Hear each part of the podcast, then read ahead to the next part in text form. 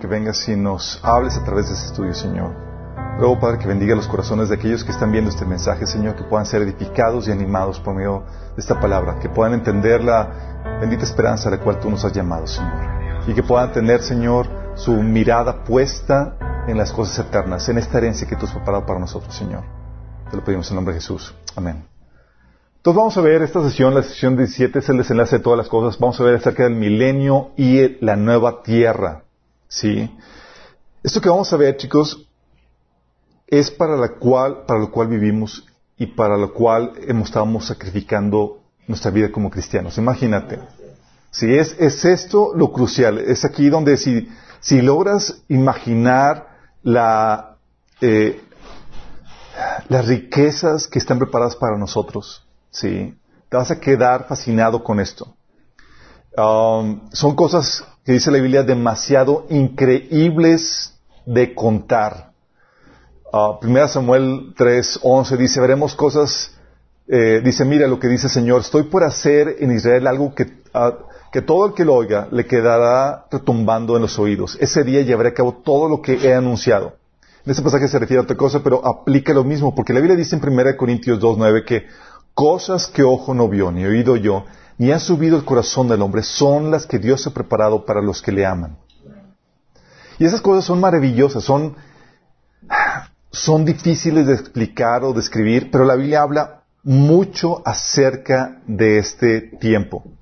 Eh, de hecho, es por esta razón por la cual los judíos no reconocieron al Mesías, porque el Mesías eh, habla mucho de este, de este, de, este, tiempo en la Biblia donde el Mesías iba a traer la paz, la prosperidad a Israel y al mundo entero. ¿Sí? Y son cosas tan increíbles, pero como dice, como dice Pablo que cuando estaba predicando el Evangelio, dice, ¿qué, qué, ¿por qué les parece a ustedes increíble que Dios resucite de los muertos? Si se dan cuenta, nuestra, nuestra fe está basado en el poder de Dios para hacer lo que humanamente es imposible y traer a realidad estas cosas que Dios ha prometido. Nosotros creemos lo que para la gente podría ser cosas disparatadas. Creemos que Dios puede traer vida a los muertos y también creemos que va a traer a, a eh, este reino que, próximo, que está próximamente a venir. ¿sí? Y comenzamos con el... Eh, nos quedamos la, sesión pasada en la trama final de cómo Israel estaba eh, entre, la, entre, la, espada y, y, y, la pared, ¿se acuerdan? En la tribulación y en la gran tribulación comenzaba el último holocausto y en eso Israel eh, se convierte al Señor, clama a Él y venimos nosotros al rescate con la iglesia.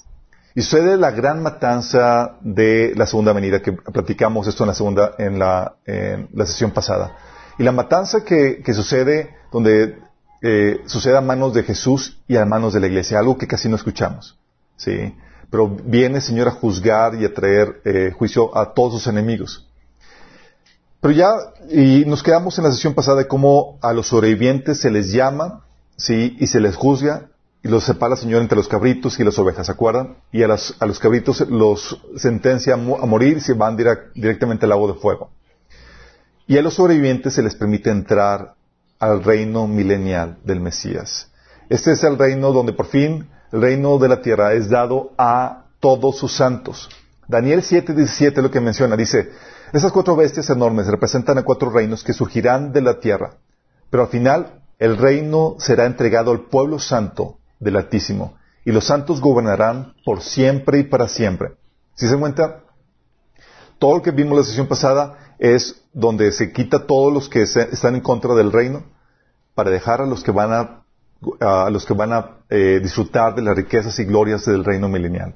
¿Y quiénes van a gobernar? Los santos. Y van a gobernar por siempre y para siempre, como dice Daniel 7:17. Es el reino milenial del Mesías. Y es aquí donde, ¿qué va a, cómo, va a ser, ¿cómo va a ser este, este periodo de tiempo? Bueno, ¿se acuerdan que, nos habíamos quedado que la, que la tierra y el, eh, la, perdón, el sol y la luna se habían apagado, los astros y demás, y aún así había una luz, una penumbra, eh, el escenario perfecto para la, la guerra final? Bueno, la tierra sigue en penumbras. Entonces, se, se, lleva a cabo esto y la tierra sigue en penumbras, pero Jerusalén al inicio será el único lugar con luz. Sí, dice Isaías 60 del 1 al 3. Levántate Jerusalén, que brille tu luz para que todos la vean. pues la gloria del Señor se levanta para resplandecer sobre ti. Una oscuridad negra como la noche cubre a todas las naciones de la tierra, pero la gloria del Señor se levanta y aparece sobre ti. Todas las naciones vendrán a tu luz, reyes poderosos vendrán para ver tu esplendor. ¿Te das cuenta del escenario que nos está eh, eh, expresando aquí? Todo está en penumbras, pero la gloria de Dios empieza a brillar en Jerusalén. Va a ser el único lugar con luz. ¿Y qué sucede? Los judíos que entran al milenio, que sobreviven, los, el remanente que, que fue salvo, serán santos y salvos. Daniel 12.1 dice, serán salvados los de tu pueblo cuyo nombre se haya anotado en el libro. ¿Cuál libro? El libro de la vida. Isaías 4.3 dice, entonces tanto el que quede en Sión como el que sobreviva en Jerusalén serán llamados santos e inscritos para vida en Jerusalén. Ellos son los que invocaron el nombre del Señor y se convirtieron durante la gran tribulación. Joel 2.32 dice, pero todo el que invoque el nombre del Señor será salvo. Pues, pues algunos de, que están en este, en el monte de Sión, en Jerusalén, escaparán, tal como el Señor lo ha dicho. Entonces se contarán entre los sobrevivientes a quienes el Señor ha llamado. A este último grupo son los que pasan por fuego, los que sobreviven a tribulación, dice Zacarías 13:9. A este último grupo lo pasaré por el fuego y los haré puros. Los refinaré como se refina la plata y los purificaré como se purifica el oro. Invocarán mi nombre y yo les responderé. Les diré, este es mi pueblo. Y ellos dirán, el Señor es nuestro Dios. Estos son los que se convirtieron, chicos. El pueblo de Israel remanente que se convierte al final. Entonces, y el, eh, entonces ¿quiénes entran al milenio? Entran los, los, eh, los judíos que entran, son, son llamados santos. También el resto de las naciones sobrevivientes que se les deje con vida van a entrar y se van a convertir. Sí, dice Zacarías 14:9, en aquel día habrá un solo Señor y únicamente su nombre será adorado. Sí. Perdón.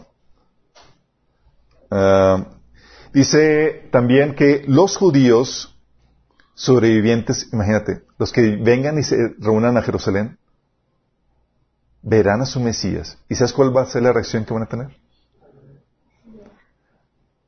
Van a estar felices, pero van a llorar y se van a avergonzar por su pasada rebelión. Dice Zacarías 12:10, mirarán a mí a quien traspasaron y llorarán como se llora por hijo unigénito afligiéndose por él como quien se aflige por el primogénito. O sea, lo van a ver y pues es normal, es como que, chin, le regamos todo este tiempo. Y van a llorar. Y luego es entendible la reacción. Dice Isaías 1.29, sentirás vergüenza de haber rendido culto a los ídolos en los bosques de los robles sagrados, te sonrojarás por haber adorado en los jardines consagrados a los ídolos. Ezequiel 16.63 dice, cuando yo te perdone por todo lo que has hecho, Tú te acordarás de tu maldad y te avergonzarás, y en tu humillación no volverás a, jactarte, lo afirma el Señor Omnipotente. Entonces van a sentir miserables de que, chin, o sea, a rechazamos y aquí tenemos, o sea, lo que le hicimos al Mesías. ¿Te imaginas? Que van a ver con, todavía con las marcas en las manos y en el costado. Y es como que nosotros lo hicimos. Entonces van a llorar cuando ven al Mesías ahí eh, entrando a Jerusalén, al verlo en persona. Eh, también lo que va a pasar es que se va a limpiar a Israel de la sangre y los muertos. Obviamente, pues la mayor masacre sucedió ahí. Pero Isaías 4.4 dice, el Señor lavará la inmundicia de la hermosa Sión y limpiará Jerusalén de sus manchas de sangre con el aliento abrasador de su ardiente juicio. Entonces comienza la limpieza, chicos. Isaías 30, 25 dice, en aquel día cuando tus enemigos sean masacrados y caigan las torres, descenderán corrientes de agua de cada monte y colina y va a limpiar todo, chicos. ¿Se imaginas? También, entonces, va a suceder la resurrección de los santos del Antiguo Testamento y los mártires de la tribulación.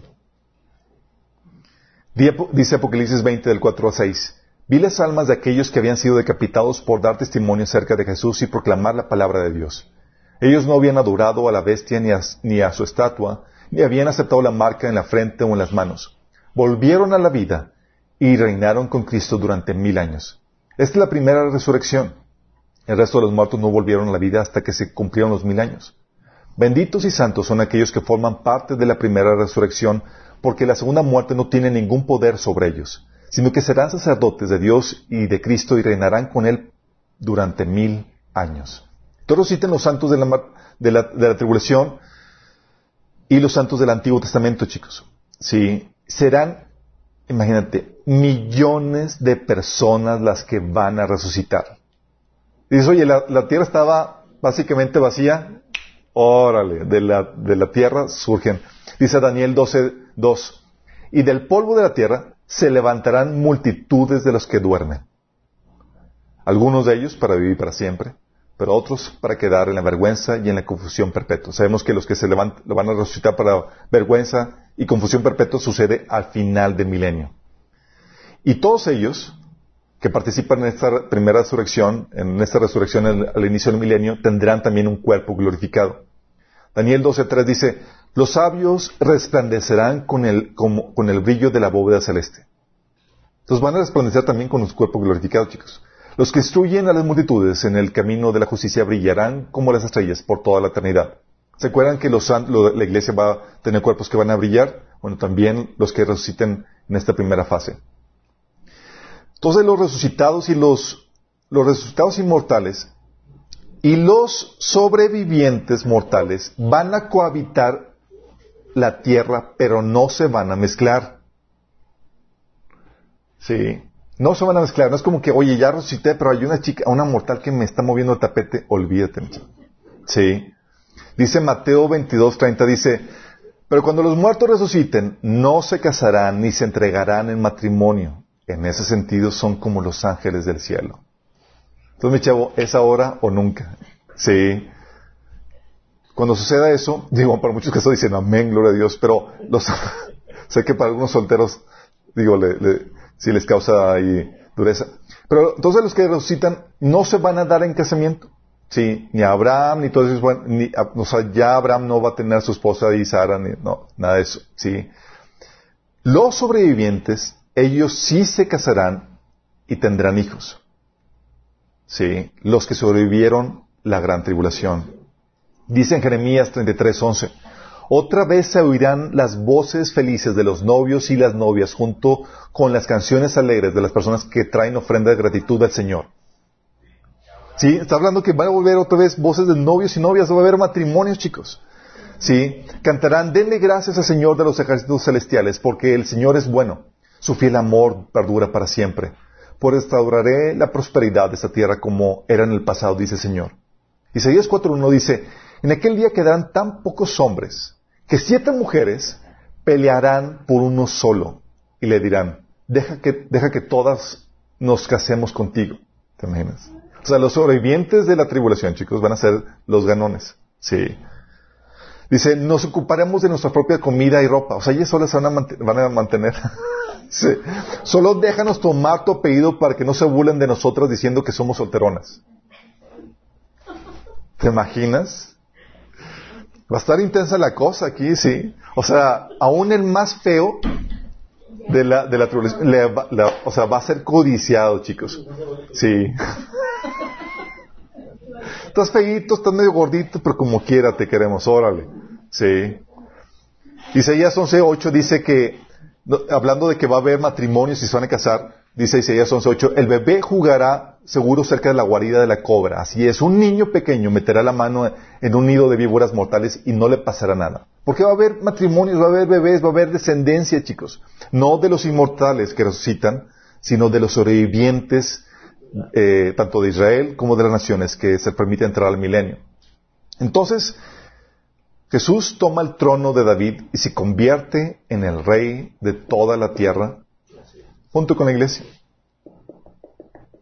Dice Zacarías 14:9, el Señor será rey sobre toda la tierra. ¿Quién? el Señor. ¿Sobre dónde? Sobre toda la tierra. En aquel día habrá un solo Señor y únicamente su nombre será adorado.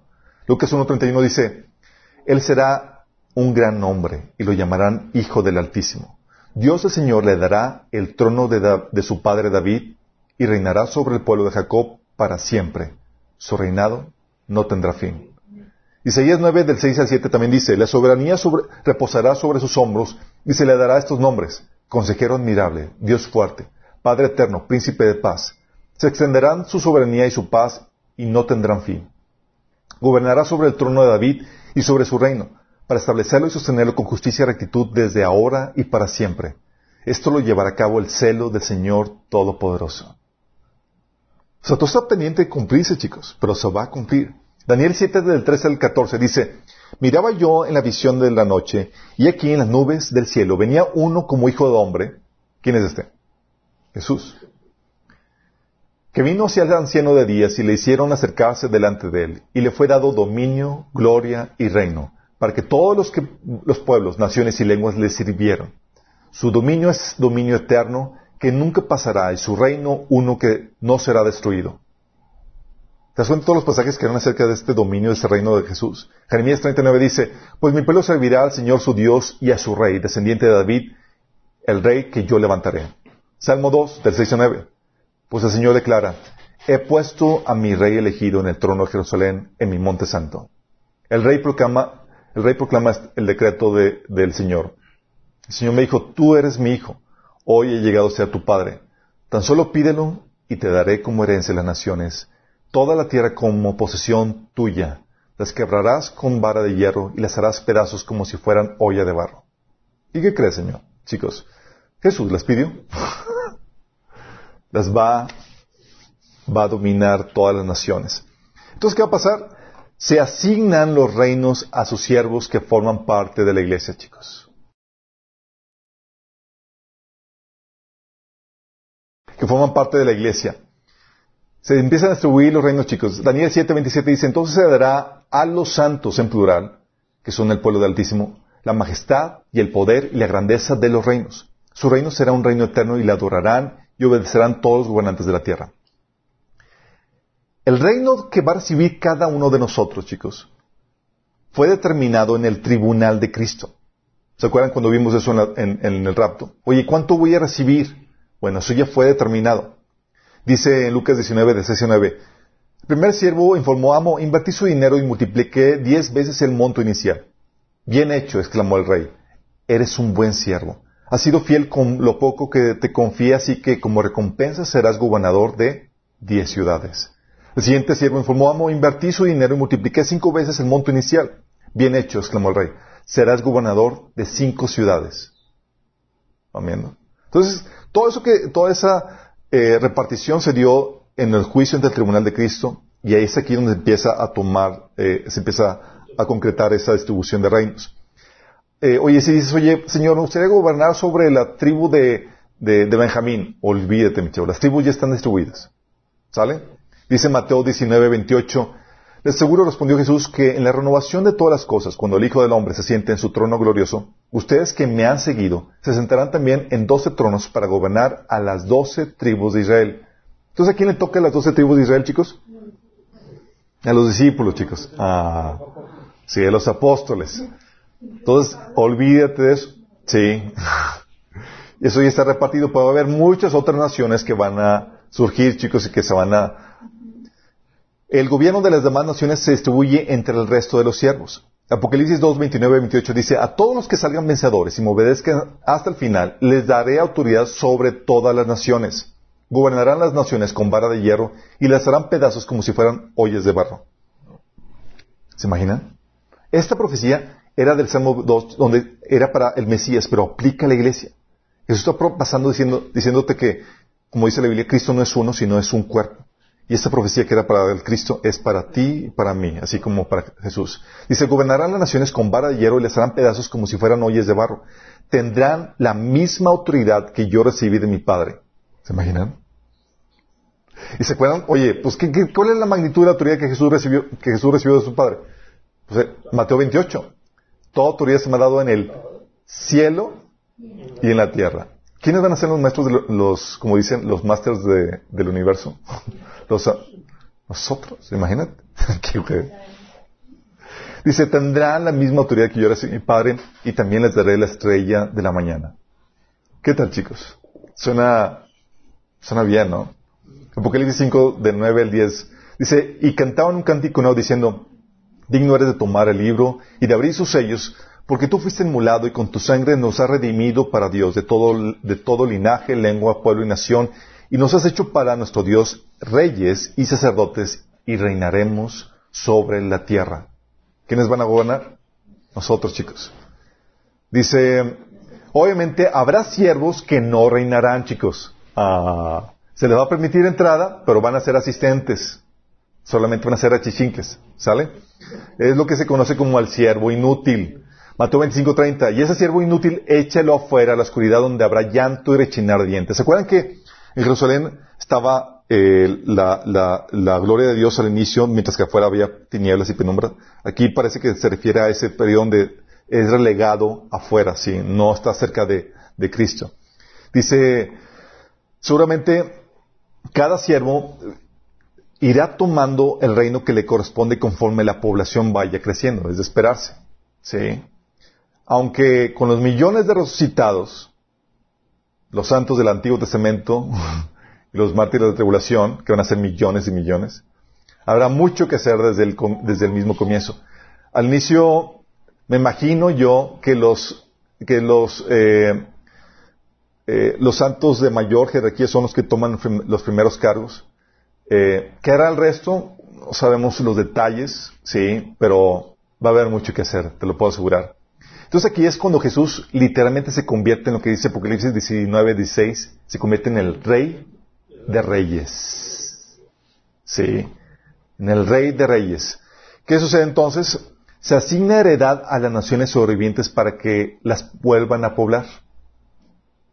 ¿Sí? Dice Jeremías 12 del 15 al 17. Después de que las haya arraigado, volveré a tener compasión de ellos, y los haré regresar cada uno a su heredad y a su propio país. Y si aprenden bien los caminos de mi pueblo, y si así como enseñaron a mi pueblo a jurar por Baal, aprenden a jurar por mi nombre, dicen, por la vida del Señor, entonces serán establecidos en medio de mi pueblo. Pero a la nación que no me obedezca, la desarraigaré por completo y la destruiré, afirma el Señor. O sea, los envía para que se vuelvan a poblar, pero con la solemne advertencia y amenaza. Cuidadito. si no, sí. Los sobrevivientes que deseen vivir en Jerusalén se van a convertir en siervos de los israelitas. Voy, telas. Isaías 14, del 1 al 2 dice, la gente de varias naciones vendrán para encontrarse con ellos y unirse al pueblo de Israel. Las naciones, las naciones del mundo ayudarán a que el pueblo de Israel regrese y los que vengan a vivir en la tierra del Señor los servirán. Los que conquistaron a Israel, ellos mismos serán capturados e Israel gobernará sobre sus enemigos. Sí. Habrá naciones incluso que serán esclavizadas, chicos. Uh, en el milenio. Joel 3 del 6 al 8 dice, les vendieron la gente de Judá y de Jerusalén a los griegos para que se los llevaran lejos de su tierra. Sin embargo, yo los traeré de regreso de todos los lugares donde los vendieron y les pagaré a ustedes todo lo que hicieron. Venderá a sus hijos e hijas a la gente de Judá y ellos los venderán al pueblo de Arabia, una nación lejana. Yo, el Señor, he hablado. Las chicas. Sí. ¿Qué sucede? Bueno, se distribuye la tierra de Israel entre las doce tribus. Otra vez, chicos. ¿Se acuerdan cuando en la conquista de la tierra prometida fue a mano de, a mano de, Josué? Bueno, toda la conquista de la tierra prometida es un prototipo de lo que ven, iba a ser Jesús. Porque con Jesús es no solamente la tierra prometida, la tierra, es toda la tierra. Jesús vino, a igual que Josué, a conquistar la tierra. Y vuelve a distribuir la tierra, así como lo hizo Josué. Dice Ezequiel 45, cuando se reparta la tierra entre las tribus de Israel, deberán apartar una sección para el Señor, la cual será porción santa. Esa porción tendrá 13 kilómetros con 300 metros de largo por 10 kilómetros con 600 metros de ancho. Esas instrucciones de Ezequiel 45 es para el milenio, chicos. De hecho, habla detalles acerca de eso en el Ezequiel 47 al 48. Dice, así dice el Señor Omnipotente. Estos son los límites del país que se repartirá como herencia a las doce tribus de Israel tomando en cuenta que, a José le toca una doble porción. A los antepasados de ustedes les juré darles este país como herencia. Ahora cada uno de ustedes recibirá una parte igual porque este país es su herencia. ¿Se das cuenta cómo Dios cumpliendo el pacto que hizo con quién? Con Abraham. Dice, dividan la tierra entre las tribus de Israel dentro de estos límites. repártanse la tierra como asignación para ustedes y para los extranjeros que se hayan unido a ustedes y están criando su familia en medio de ustedes. Ellos serán como israelitas de nacimiento y recibirán una asignación entre las tribus. ¿Por qué? Porque va a haber de entre los resucitados muchos gentiles, chicos. Sí. Estos extranjeros recibirán tierra dentro del territorio de la tribu con la cual ahora viven. Yo, el Señor soberano, he hablado. Vas a encontrar detalles de todo eso en Ezequiel 47 y Ezequiel 48. Entonces asignan su herencia, chicos, también. No solamente se subye la tierra de Israel entre las doce tribus, sino que se asigna su herencia a los santos resucitados de acuerdo a sus obras. O sea, a los santos que resucitaron, chicos, también se les va a dar una porción. Dice Daniel 12 del 12 al 13. En cuanto a ti, Daniel, sigue tu camino hasta el final. Descansarás y entonces al final de los días te levantarás para recibir la herencia que ha sido guardada para ti. ¿Herencia? Claro, va a recibir su dote, chicos. Sí. Abraham también va a ser ellos. ¿Te acuerdas que Dios le prometió a Abraham y a su descendencia la tierra? ¿Sí se acuerdan? Pregunta, ¿alguna vez Abraham recibió la, tierra en vida? Estaba pendiente de esa promesa. Le dijo a ti y a tu descendencia. Pero con eso, cuando, dice la Biblia que Dios le creyó a Abraham, Abraham estaba creyendo en la resurrección de los muertos para recibir la herencia que Dios le había prometido. Sí. Dice Génesis 13, 15, yo te daré a ti y a tu descendencia para siempre toda la tierra que abarca tu mirada. Y sin embargo, hasta el final de sus días vivió como peregrino extranjero en la tierra que se le había prometido a él. Génesis 17, 8 dice, a ti y a tu descendencia les daré como posesión perpetua toda la tierra de Canaán donde ahora andan peregrinando, y yo seré su Dios. Y murió como peregrino, no recibió la herencia, como dice Hebreos. Dice, porque estaban esperando el cumplimiento de la promesa de Dios. Todos los santos del Antiguo Testamento van a recibir una herencia, chicos. ¿Qué tanto? De acuerdo a cómo sirvieron y qué tan fieles fueron al Señor. Hebreos 11:35 dice, hubo mujeres que por la resurrección recobraron a sus muertos. Otros, en cambio, fueron muertos a golpes, pues para alcanzar una mejor resurrección no aceptaron que los pusieran en libertad. ¿Cómo que para aceptar una mejor resurrección? Y estaban visualizando, tenían la mente en quiero la herencia eterna, quiero una mejor dote. Sí. Qué fuerte, ¿no? ¿Tú te imaginas? Job, Melquisedec, Noé, Enoch, Juan el Bautista, Moisés e incontables de personas más esperaban esta redención, chicos. ¿Se imaginan? Job 19, del 25 al 27 dice, pero cuanto a mí, sé que mi redentor vive y un día por fin estará sobre la tierra. Y después que mi cuerpo se haya descompuesto, todavía en mi cuerpo veré a Dios. Yo mismo lo veré, así es, lo veré con mis propios ojos. Este pensamiento me llena de asombro. ¿Te das cuenta? Job estaba esperando la que, la resurrección. O sea, la esperanza de la resurrección no llega con el cristianismo, chicos. Es la esperanza con la cual fue ligado el hombre desde la caída. Es lo que se le prometió que iba a restaurar o que iba a venir eh, a ser el Mesías después de la caída, chicos. Sí, cuando destruyera al, imperio de la muerte que tenía el enemigo. Sí, no solo recibirán su porción de tierra, sino también funciones en el reino y en el sacerdocio. Muy similar o igual a la iglesia. Dice Apocalipsis 20 del 4 al 6, hablando de estos que resucitan al inicio del milenio. Benditos y santos son aquellos que forman parte de la primera resurrección, porque la segunda muerte no tiene ningún poder sobre ellos, sino que serán sacerdotes de Dios y de Cristo y reinarán con Él durante mil años. ellos también van a participar en el reino de, de Cristo. Isaías 61.6 dice, pero ustedes los llamarán sacerdotes del Señor. Les dirán ministros de nuestro Dios se alimentarán de las riquezas de las naciones y se jactarán de los tesoros de ellas. Jeremías 30, del 21 al 27, al 22 dice, volverán a tener su propio gobernante, quien surgirá de entre ellos mismos. Lo invitaré a que se acerque a mí, dice el Señor, porque ¿quién se atreverá a acercarse a mí sin ser invitado? Ustedes serán mi pueblo y yo seré su Dios. Seguramente van a surgir también gobernantes de entre los mortales porque va a haber mucho que hacer, chicos. Jeremías 3.15 dice, les daré pastores conforme a mi propio corazón, que los guiarán con conocimiento y entendimiento. Salmo 37, 29 al 31. Los justos poseerán la tierra y vivirán ahí para siempre. Los justos ofrecen buenos consejos, enseñan a diferenciar entre lo bueno y lo malo. Han hecho suya la ley de Dios, por eso nunca resbalarán de su camino. Entonces, chicos, los resucitados y las naciones sobrevivientes celebrarán el banquete de inauguración del reino. Oye, se me adelantó. El banquete de inauguración del reino, chicos. Oye, si vamos si va a comenzar el milenio ya con, ya se repartió las cosas, ya aquí te toca tanto, tú vas a gobernar tanto. Oye, pues ahora, antes de que, que cada quien se vaya a su tierra, a su parcela y demás, pues vamos a celebrar, chicos, que se arme la pachanga. Y va a haber un banquete delicioso, chicos. Isaías 25, del 6 al 9, habla de este banquete. Dice, en Jerusalén, el Señor de los ejércitos celestiales preparará un maravilloso banquete para toda la gente del mundo. Digo, dando el contexto de cuánta gente queda y todo eso, pues está, pero ya considerando que van a, participar los resucitados, dices, órale, no sé cómo está la logística, pero bueno. Dice, será un banquete delicioso con vino añejo y carne de primera calidad. Aquí no digo que yo soy vegano, señor. No, no, no, no, olvídate de eso. Sí. Ahí vas a poder hacer a gusto tus taquitos, la res. ¿Qué, versículo es? Isaías 25 del 6 al 9. Dice, será un banquete delicioso con vino añejo y carne de primera calidad. Ahí Él quitará la nube de tristeza, la sombra de muerte que cubre la tierra. Él devorará la muerte para siempre.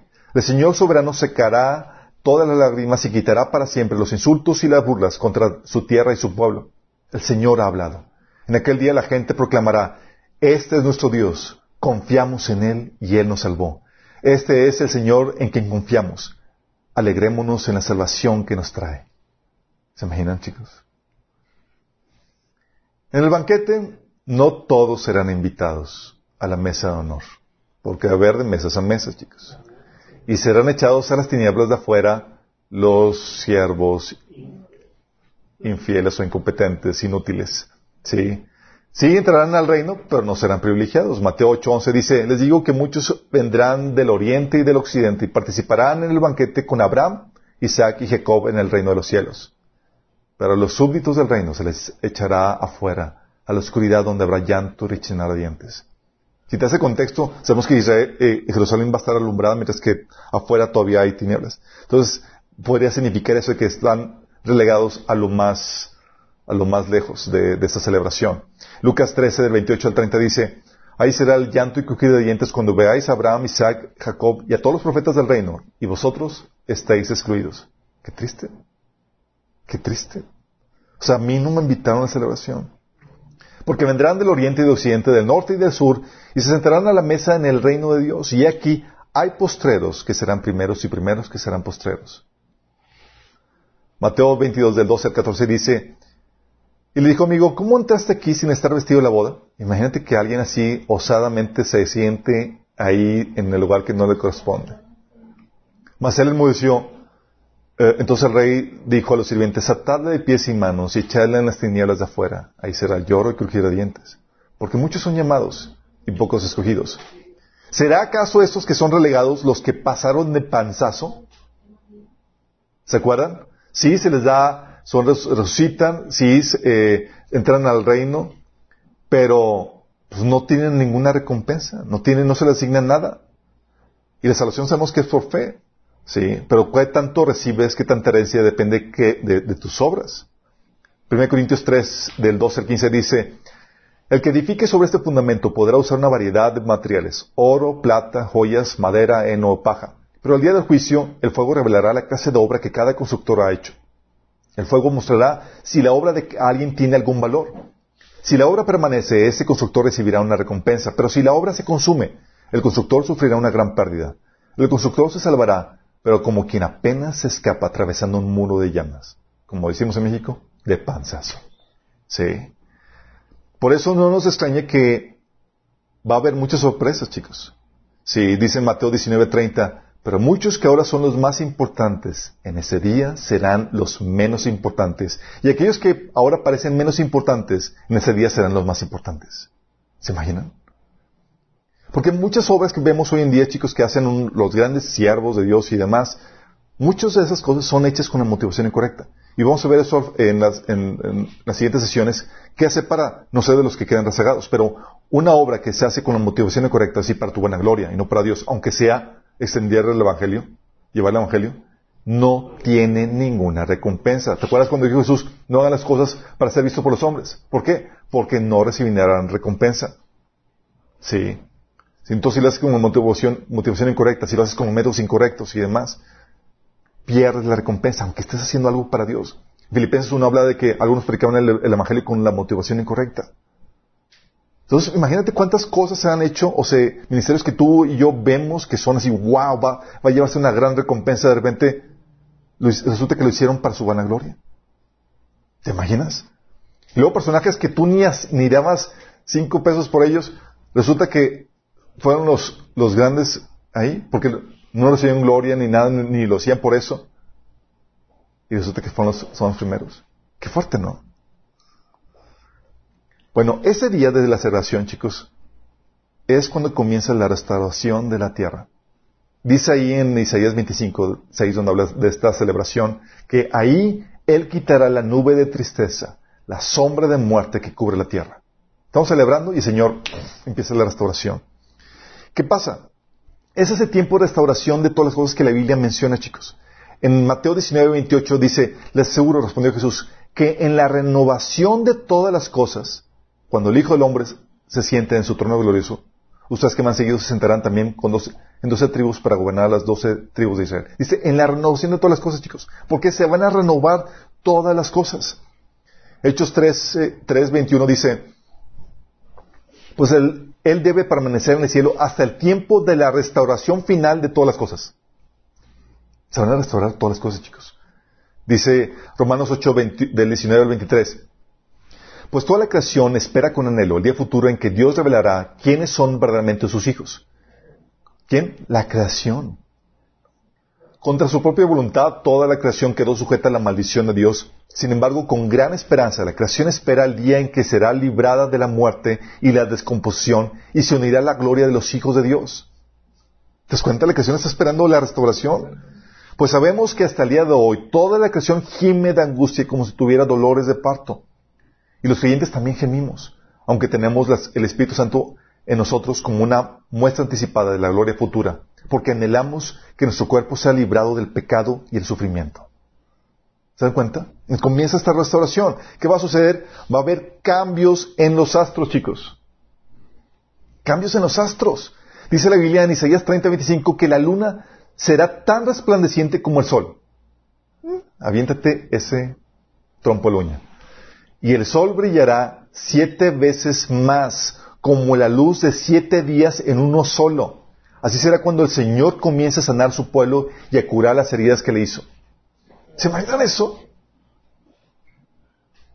O sea, nuestro día va a ser la noche, chicos. ¿Estás entendiendo eso? Se verá, tal vez, en esta, restauración se verá la, eh, dice Apocalipsis 2.28, y también le daré la estrella de la mañana. Hay unos que piensan que se verá la nueva Jerusalén en el cielo, que ya se acercó a, la tierra. Algunos piensan eso. Sí. Pero va a haber cambios en la fisionomía de la tierra. Dice Zacarías 14.8, en aquel día fluirán desde Jerusalén aguas que dan vida, la mitad hacia el mar muerto y, y la otra mitad hacia el Mediterráneo. Brotarán continuamente tanto en el verano como en el invierno. Zacarías 14.10, toda la tierra desde Geba, al norte de Judá, hasta Rimón, al sur de Jerusalén, se convertirán en una inmensa llanura. Va a haber cambios, chicos. Van a empezar a, florecer, a reverdecer las cosas. Dice Joel 3, del 18 al 19. En aquel día las montañas destilarán vino dulce y los montes fluirá leche. En aquel día llenará los arroyos de Judá y el templo del Señor brotará una fuente que regará el árido valle de las acacias. Sin embargo, Egipto se convertirá en tierra baldía y Edom en un desierto porque atacaron al pueblo de Judá y mataron a gente inocente en la tierra de ellos. Va a haber cambio incluso en los animales. Isaías 11 del 6 y 9 dice, en ese día el lobo y el cordero vivirán juntos y el leopardo se echará junto al cabrito. El, el ternero y el potro estarán seguros junto al león y un niño pequeño los guiará a todos. La vaca pastorará cerca del oso y el cachorro y el ternero se echarán juntos. El león comerá heno como las con las vacas. ¿Se acuerdan qué comían los animales antes del diluvio?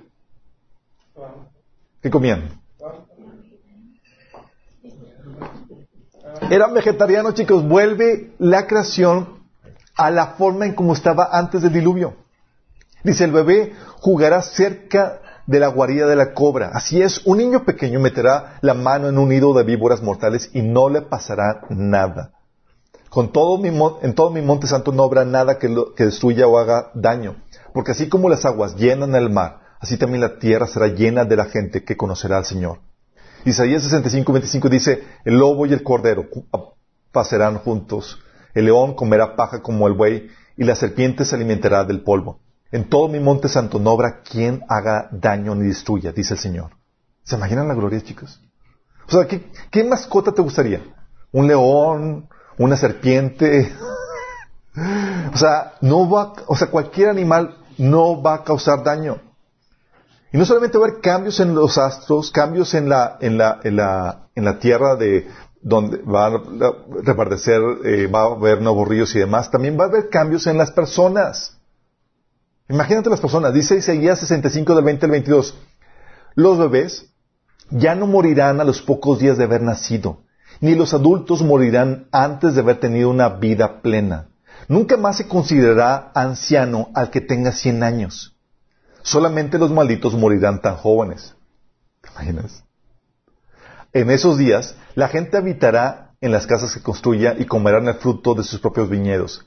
A diferencia del pasado, los invasores no les quitarán sus casas ni les confiscarán sus viñedos, pues mi pueblo vivirá tantos años como los árboles, y mis escogidos tendrán tiempo para disfrutar de lo adquirido con su arduo trabajo. Entonces, más joven, o sea, solamente los malditos, dice, como dice, nunca se considera anciano al que tenga 100 años. ¿Te imaginas? O sea, volvemos a la, a la, a la forma en cómo vivían las personas antes del diluvio. ¿Cuánto vivían la gente antes del diluvio? ¿Cuánto, llegó a vivir a Adán? 916 años, Matusalén 969. Otra vez vuelve la, la longevidad a la, a la, forma de como era antes del diluvio. Para los mortales. Los inmortales, ellos son otro, otra cosa. Entonces, hay cambios en todo eso y terminada la celebración, chicos, las naciones son despachadas a sus heredades. ¿Están visualizando cómo va la, orden de las cosas? Dice Jeremías 12 del 15 al 17, los llevaré de regreso a su tierra, cada nación a su propia heredad, y si en verdad estas naciones aprenden de los caminos de de mi pueblo y se aprenden a jurar por mi nombre, dicen tan cierto como el Señor vive, así como ellos enseñaron a mi pueblo a jurar por el nombre de Baal, entonces se les dará un lugar entre mi pueblo. Entonces, ¿qué pasa? Comienzan los trabajos de reconstrucción. Pero quiero que se imaginen la tierra restaurada, chicos. Qué belleza, qué belleza. Si ahorita la tierra descompuesta es bella, ¿cómo será restaurada la tierra? ¿Se pueden imaginar la belleza de la creación de Dios? Quiero que entiendas esto. ¿Sabes por qué la gente no se entrega a Cristo hoy en día? Porque quieren disfrutar la vida. Quieren vivir, quieren experimentar. ¿Y sabes por qué nos entregamos a Cristo? Porque queremos lo mismo. Pero lo queremos perfecto y para siempre. Y vamos a disfrutar la vida, chicos. Sí. Por eso el Señor decía, y van a heredar la vida eterna en la restauración de todas las cosas. Y qué mejor que disfrutarlo cuando las cosas están restauradas. ¿O no? Ahí no va a haber mosquitos latosos que te van a estar hostigando. Sí. Va a ser una belleza espectacular eh, de la creación de Dios. Todo va a ser restaurado, chicos. Sí. ¿Alguien ha ido a Suiza? Es lo más cercano al cielo que puedo imaginarme. Sí. La belleza va a ser espectacular. Entonces, quiero que, visualices o que eches tu imaginación a volar en cuanto a cómo va a ser la restauración de todas las cosas. Si este mundo ahorita es bello, no te la vas a acabar cuando sea restaurado a su belleza original. Sí, es lo que anhelamos, chicos. Yo quiero disfrutar de la vida. Y ahorita, para, eso estoy dispuesto a sacrificar esta vida en un mundo caído, con todas las problemáticas, enfermedades y eso, para, para esperar algo mucho mejor. ¿Sale? Entonces, ¿qué sucede? Son despechadas las naciones y comienzan los trabajos de reconstrucción. Hay mucho que trabajar, chicos.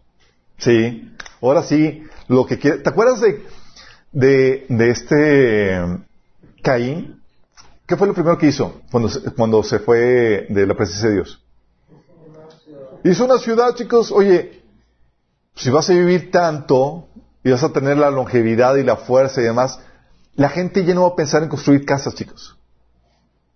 Va a pensar en construir ciudades. Sí. Dice, Jerusalén y los palacios, por ejemplo, van a ser edificados.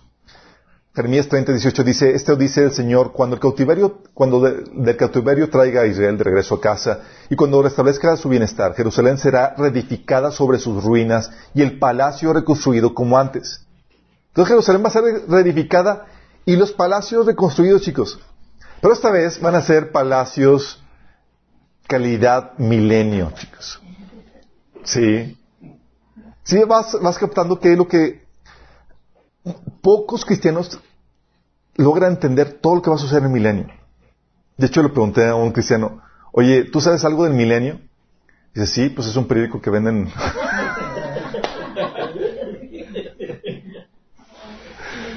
o sea, estamos, está, hay, hay desinformación al respecto, chicos. Es importante que visualices esto porque es la herencia que nos toca. Sí. Entonces reconstruye Jerusalén y los palacios son reedificados. También se reconstruye un nuevo templo con sacrificios conmemorativos. Dice en Ezequiel, de esto habla Ezequiel 40, 41, 43, 44, 45, 46. Dice, pudo haber un muro que rodeaba por completo la zona del templo, porque va a haber un templo. Sí, ahí. Zacarías 14, 21 dice, en aquel día no habrá más comerciantes en el templo del Señor de los ejércitos celestiales. Va a haber un templo, chicos. Y ahora sí, sí, comerciantes, no va a haber necesidad de que el Señor haga otra vez otro látigo. Dice aquí el 47.1. El hombre me trajo de vuelta a la entrada del templo y vi que brotaba agua por debajo del umbral en dirección al oriente, que es hacia donde da la, la fachada del templo. El agua corría por debajo del lado derecho del templo al sur del altar. Entonces va a surgir un río, literal un río que va a surgir del templo para dar vida a todas las cosas, eh, a, toda la- a todo el territorio de Israel. Dice también que muchas ciudades van a ser reconstruidas. Isaías 61.4 Dice, reconstruirán las, ruinas antiguas, reparando ciudades destruidas hace mucho tiempo. Las res- resucitarán aunque hayan estado desiertas por muchas generaciones. Es aquí cuando sucede esto, chicos, en el milenio. Isaías 65, del 21 al 22 dice, construirán casas y las habitarán, plantarán viñas y comerán de su fruto. Ya no construirán casas para que otros las habiten, ni plantarán viñas para que otros coman. Pues, porque los días de mi pueblo serán como los de un árbol. Mis escogidos disfrutarán de las obras de sus manos. Entonces, Jerusalén se convierte en la capital de- del reino mesiánico desde donde reinarán, reinará todas las naciones. Sí.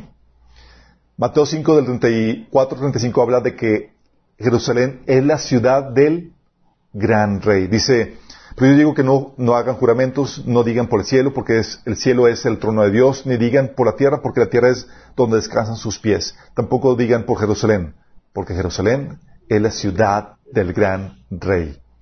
Jeremías 3, 17 dice, en aquel día Jerusalén será conocida como el trono del Señor. Todas las naciones acudirán a Jerusalén para honrar al Señor, ya no seguirán tercamente sus propios malos deseos. Salmo 2 del 6 a 9 dice, pues el Señor declara, he puesto a mi rey elegido en el trono de Jerusalén, en mi monte santo. Te daré como herencia las naciones toda la tierra como posesión tuya. Las quebrarás con vara de hierro y las harás pedazos como si fueran ollas de barro. Isaías 14.2 dice, los que vengan a vivir en la tierra del Señor los servirán. Los que conquistaron a Israel, ellos mismos serán capturados Israel gobernará a sus enemigos. Porque Israel se va a convertir en la capital de este gobierno mundial, chicos. ¿Qué va a pasar? Entonces, las naciones se van a multiplicar, chicos, tremendamente. ¿Sí? Como conejos, como dice la expresión. Las naciones se multiplican tremendamente y vuelve a florecer la civilización. Jeremías 31, 27 dice, se acerca el día, dice el Señor, cuando aumentaré en gran manera la población humana y el número de los animales en Israel y en Judá. Joel 3:20 dice, Judá en cambio se llenará de gente para siempre y Jerusalén perdurará a través de todas las generaciones. Isaías 60:22 dice, la familia más pequeña se convertirá en mil personas. Imagínate, te imaginas eso. Pues obviamente viviendo tan longevamente, sí. La familia más pequeña, mil personas. Y el grupo más diminuto se convertirá en una nación poderosa. A su debido tiempo yo, el Señor, haré que esto suceda. ¿Se imaginan? Por eso, oh, por eso entiendes que, oye, ¿por qué Caín fue a armar su propia ciudad? Porque así se reproducían, chicos. O sea, viviendo tanto y demás, oye, pues si, si una familia más pequeña son mil miembros, pues una pequeña ciudad. ¿Lo vas entendiendo cómo va a, crecer esto exponencialmente? O sea, va a ser tremendo esto. Dice Isaías 4.1.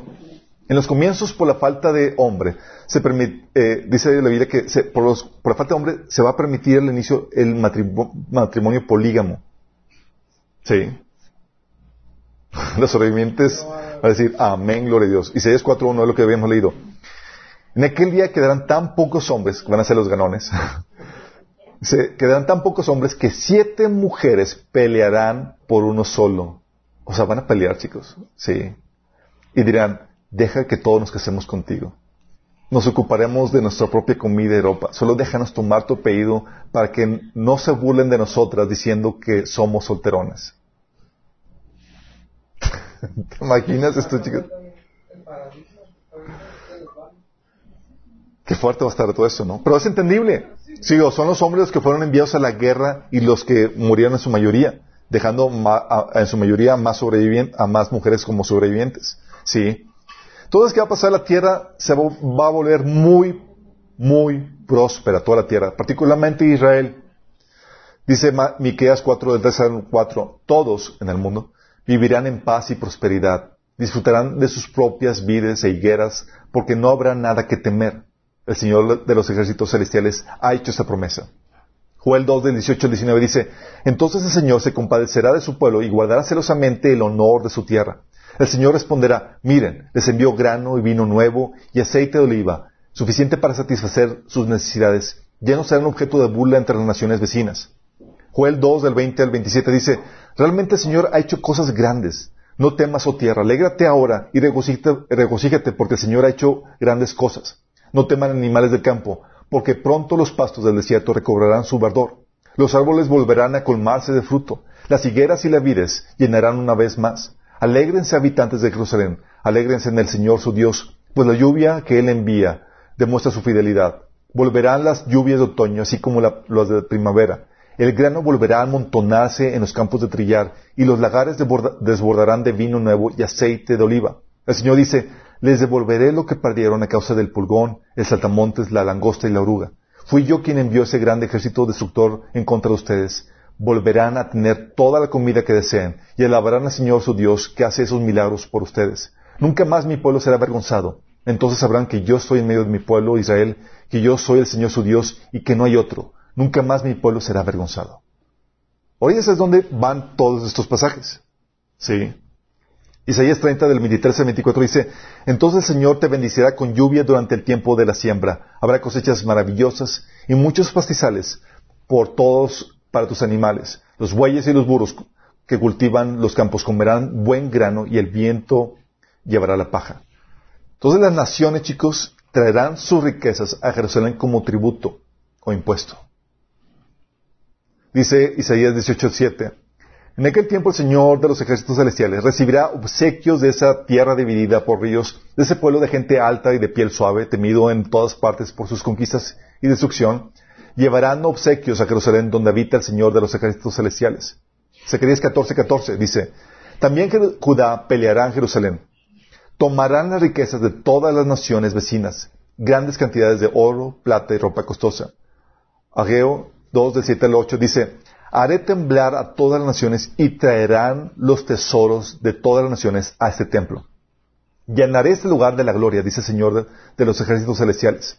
Dice, la plata es mía y el oro es mío, dice el Señor de los ejércitos celestiales. O sea, como tributo es nada que no sea plata ni oro, chicos. Órale. Isaías 66, 12 dice, esto dice el Señor, yo le daré a Jerusalén un río de paz y prosperidad las riquezas de las naciones fluirán hacia ella. Sus hijos se alimentarán de sus pechos, serán llevados en sus brazos y sostenidos en sus piernas. Va a estar fenomenal, chicos. Todas las naciones conocerán a Dios, todos adorarán a Dios, a su Mesías. ¿Y qué crees? Van a celebrar festividades judías, chicos. Desesperarse. Acuérdense que, aunque estamos en el nuevo pacto, sí, dices, oye, vamos a gobernar sobre la tierra. Va a haber un sistema judicial, un sistema de leyes eh, eh, de, judicial, de, civil y, también religioso, donde vamos a imponer leyes en todo ese sentido, chicos. ¿Y qué leyes se van a imponer? Se van a imponer las leyes, eh, se van a traer, traer muchas del Antiguo Testamento. Sí. Dice la Biblia que todos van a conocer a Dios y le van a adorar. Habacuc 2.14, porque la tierra será llena del conocimiento de la gloria de Jehová como las aguas cubren el mar. Isaías 11.9, así como las aguas llenan el mar, así también la tierra será llena de gente que conocerá al Señor. O sea, no va a ser necesario que, oye, vamos a evangelizar tal tierra. Todos conocerán al Señor. Zacarías 14.9 dice, el Señor será rey sobre toda la tierra. En aquel día habrá un solo Señor y únicamente su nombre será adorado. Jerusalén será el centro del culto mundial. Isaías 2 del 2 al 3 dice, en los últimos días el monte de la casa del Señor será el más alto de todos, el lugar más importante de la tierra. Se levantará por encima de las demás colinas y gente del mundo entero vendrá ahí para adorar. Vendrá gente de muchas naciones y dirán, vengan, subamos al monte del Señor, la casa del Dios de Jacob, Ahí Él nos enseñará sus caminos y andaremos en sus sendas. Pues de Sión saldrá la enseñanza del Señor y de Jerusalén saldrá su palabra. Zacarías 14, del 20 al 21 dice, en aquel día hasta, las, hasta en los cascabeles de los, del arnés de los caballos se escribirá esas palabras, Santo para el Señor. Las ollas de cocina en el templo del Señor serán tan sagradas como los, tazones que se usan en el, al lado del altar. De hecho, toda olla de cocina en Jerusalén y Judá serán consagradas al Señor de los ejércitos celestiales. Todo el que venga a adorar tendrá plena libertad de usar cualquiera de estas ollas para cocinar sus sacrificios.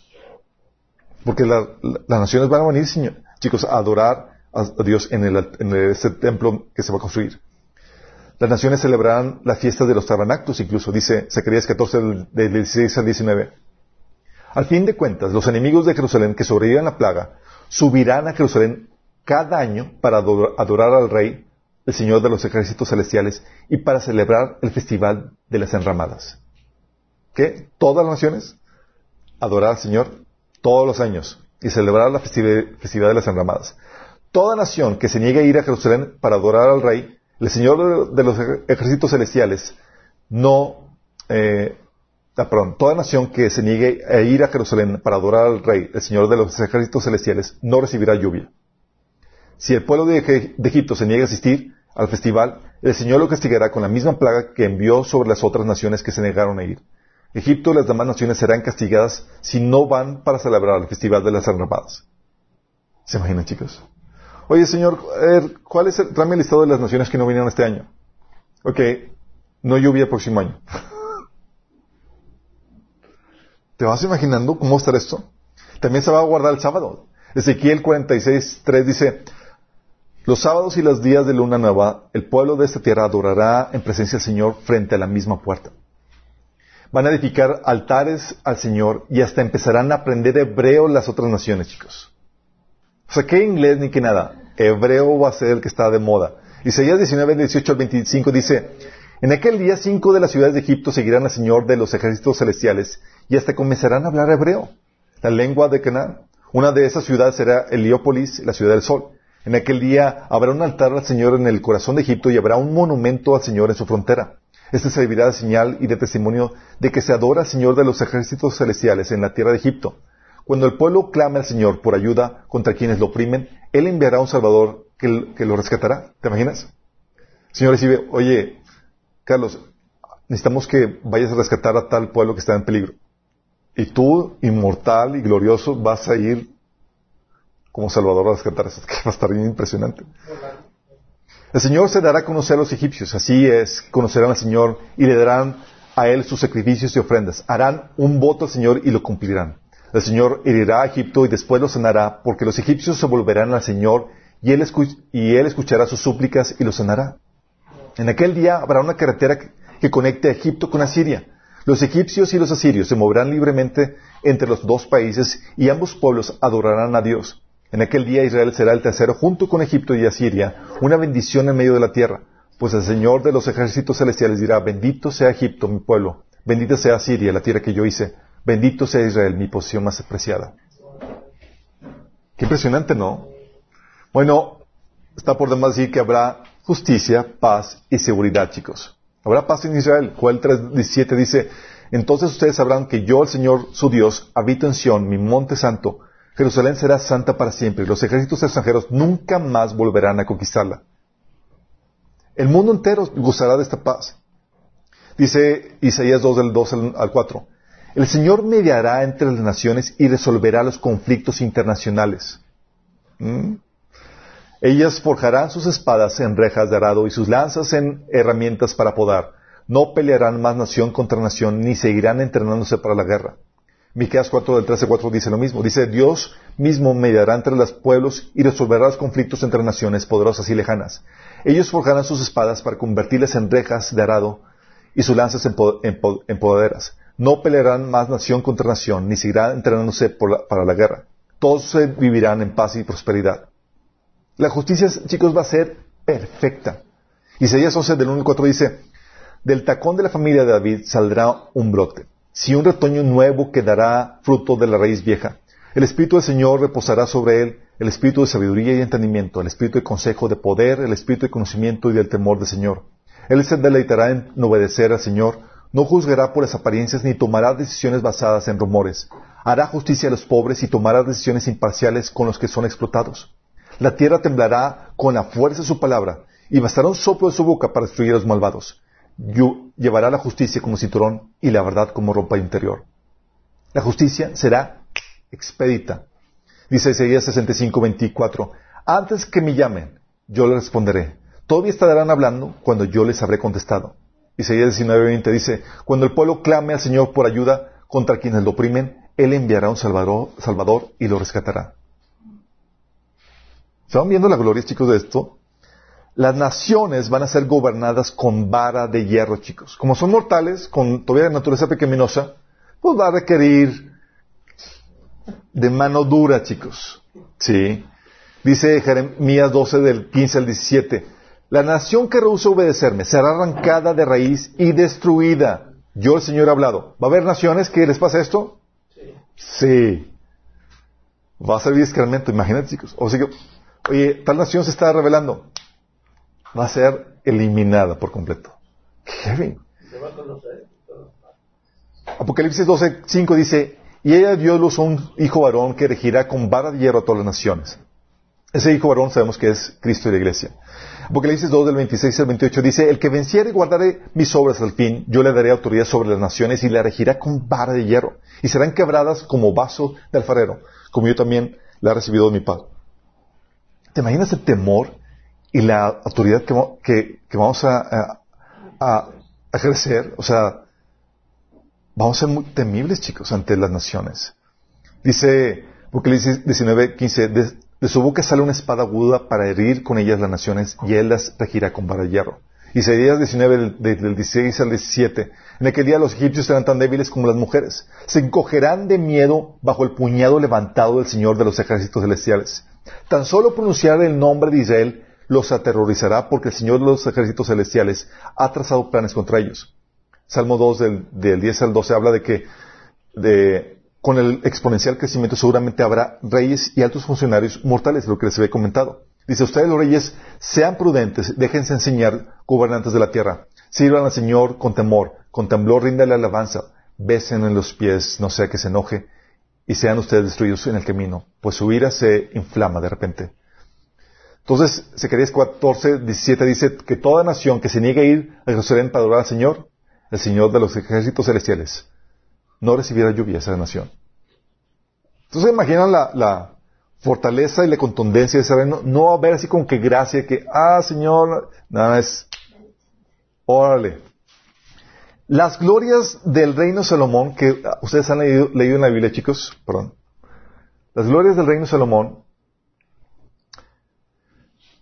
eh, y del reino de David serán muy inferiores comparadas con el reino mesiánico.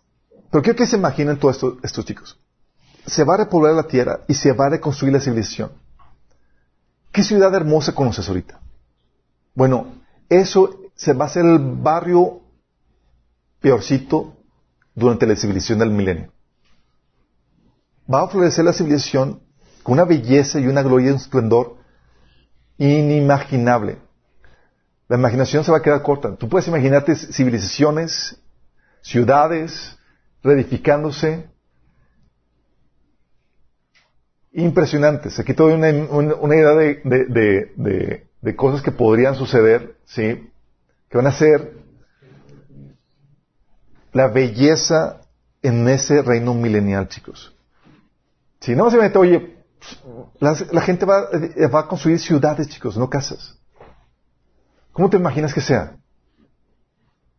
¿Te imaginas, oye, dices, oye, quiero vivir y conocer el mundo, disfrutar, ver esos lugares hermosos, paradisíacos que hay ahorita en la tierra? No, chicos, toda la tierra va a ser un paraíso. Sí. Se va, a, se, se va a quedar corta la imaginación. Vamos a querer viajar y conocer todo. ¿Y qué crees? Lo vas a poder hacer.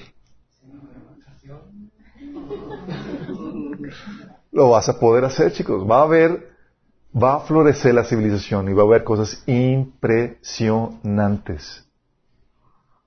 Entonces, utiliza la imaginación de cómo puede hacer las cosas. Sí. Las glorias del reino de Salomón, que viene en la Biblia, tú los lees y dices, wow, era glorioso. Va a ser nada comparado con lo que se avecina. Sí, dice, el esplendor de la segunda casa será mayor que la primera, dice el Señor Todopoderoso. Y en este lugar concederé la paz, afirma el Señor Todopoderoso. Ageo 2.9. Al final del milenio, sin embargo, chicos, sucede lo inesperado. O sea, las naciones experimentaron la paz, la gloria, la riqueza del gobierno del Mesías, del gobierno de Dios aquí en la tierra. Y en medio de esa situación, sucede la última, rebelión. Al final del milenio, Satanás y sus huestes son soltadas por un breve tiempo y sucede la última rebelión, chicos. Satanás es liberado y engaña a las naciones. Apocalipsis 20, 17, 9. Cuando se cumplan los mil años, Satanás será liberado de su prisión, saldrá para engañar a las naciones, llamadas Gog y Magog, por todos los extremos de la tierra. Los reunirá a todas para la batalla, un poderoso ejército tan incalculable como la arena de la orilla del mar. Los vi cómo subían por toda la anchura de la tierra y rodeaban al pueblo de Dios y la ciudad amada. ¿Te imaginas? O sea, oh my goodness. O sea, ¿cómo se atreven a rebelarse? Sí. Y sigue donde aplica el salmo que dice, Salmo 2 del 1 al 9, ¿por qué se sublevan las naciones y en vano conspiran los pueblos? Es aquí donde se cumple esto. Los reyes de la tierra se levantan, los gobernantes se confabulan contra el Señor, contra su ungido. Y dicen, negamos pedazos sus cadenas, librémonos de su yugo. El rey de los ejércitos de, de los cielos se ríe. El Señor se burla de ellos. Es como que, en su enojo los reprende con su furor, los intimida y dice, he establecido a mi rey sobre Sión, mi santo monte, yo proclamaré el decreto del Señor, tú eres mi hijo, me ha dicho, hoy mismo te he engendrado, pídeme como herencia, te entregaré las naciones, tuyos serán los confines de la tierra, los gobernarás con puño de hierro y las harás pedazo como vasija de barro. Entonces, ¿qué pasa? Cae fuego del cielo y las extermina. O sea, no llegaron a mucho. Dice Apocalipsis 20, de 7 9, pero cayó fuego del cielo sobre el ejército que atacaba y los consumió. Sí. Es aquí donde dicen que Magog, dice eh, uh, Ezequiel 39, 6, haré llover sobre Magog y sobre todos sus aliados que viven seguros en las cosas. Uh, dice, haré llover fuego sobre Magog y sobre todos los aliados que viven seguros en las cosas entonces sabrán que yo soy el Señor. Eh, vuelve a suceder lo mismo que, eh, que en esa guerra de Gog, donde llueve fuego, ¿sí? Uh, solo que seguramente la guerra de Gog y Magog fue por armas nucleares. Aquí va a ser directamente el Señor. ¿Y qué sucede? Después de esta última rebelión, Satanás y sus huestes, como ya no tiene uso Satanás, ya no vamos a requerir de sus servicios de tentar, de probar, de engañar, es lanzado al lago de fuego. Isaías de 24, del 21 al 22 habla de cómo fue encarcelado para luego ser eh, enviado a su castigo. Dice, serán amontonados en un pozo. Acuérdate que te, te acuerdas que Satanás fue apresado en el abismo. Dice, como prisioneros entre rejas, después de muchos días se les castigará. Y está hablando en plural porque se refiere a todo el poder de los ejércitos celestiales. ¿Sí? Apocalipsis 20, 11, 20 días dice, después el diablo que los había engañado fue lanzado al lago de fuego que arde con azufre, donde ya estaba la bestia y el falso profeta. Ahí serán atormentados día y noche por siempre jamás. Fíjate que ahí seguían el falso profeta y la bestia. O sea, no se consumen, chicos, siguen en tormento. ¿Sí?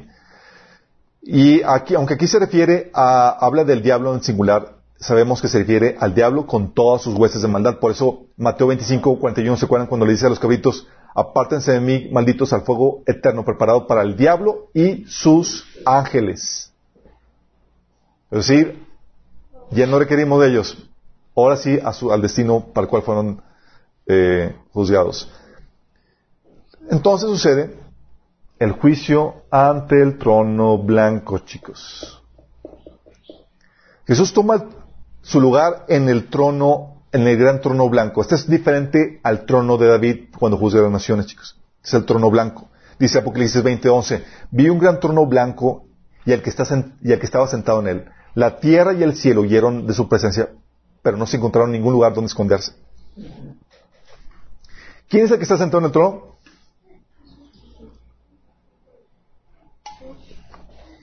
Jesús, chicos. ¿Se imaginan?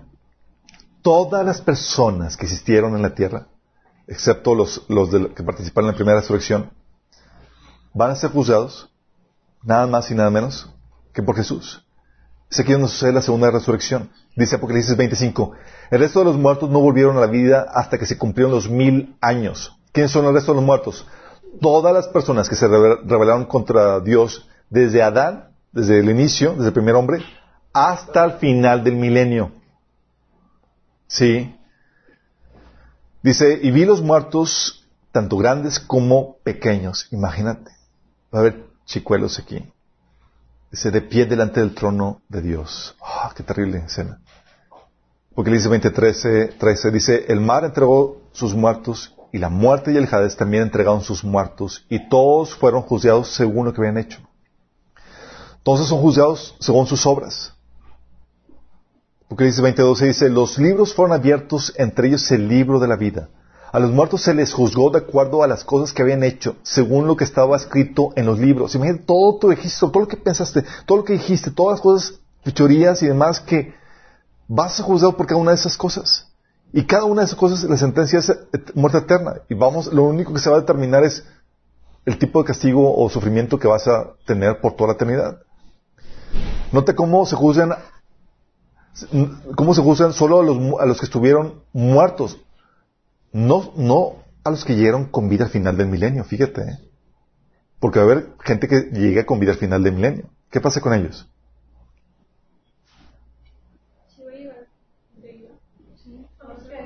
Los que no se rebelaron en la última rebelión. Sí. Estas últimas parecen ser que son, podrían ser los que pueblan la nueva tierra, chicos.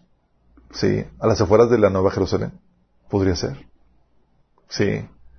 Hay muchos detalles que no sabemos y que no saben. Uno puede ser, lo que puede ser nada más especular. Entonces los que no tenían su nombre escrito en el libro de la vida son lanzados al lago de fuego. Apocalipsis 20 del 14 al, 18, al 15 dice, entonces la muerte y la tumba fueron lanzadas al lago de fuego. Este lago de fuego es la segunda muerte. Todo el que no tenía su nombre registrado en el libro de la vida fue lanzado al lago de fuego. ¿Se imaginan? Cosa tan terrible. O sea, no va a haber vuelta atrás. Este lugar va a ser el lugar de tormento eterno. Apocalipsis 28, 21, 8 dice, pero los cobardes, los incrédulos, los corruptos, los asesinos y los que cometen inmoralidades sexuales, los que practican la brujería, los que rinden culto a los ídolos y todos los mentirosos tendrán su destino en el lago de fuego que arde con azufre. Esta es la muerte segunda. ¿Habrá quienes sí estén registrados en el libro de la vida?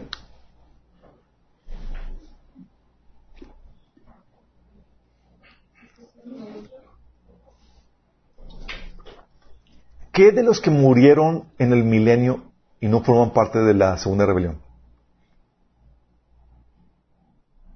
Van a ser juzgados aquí. Sí.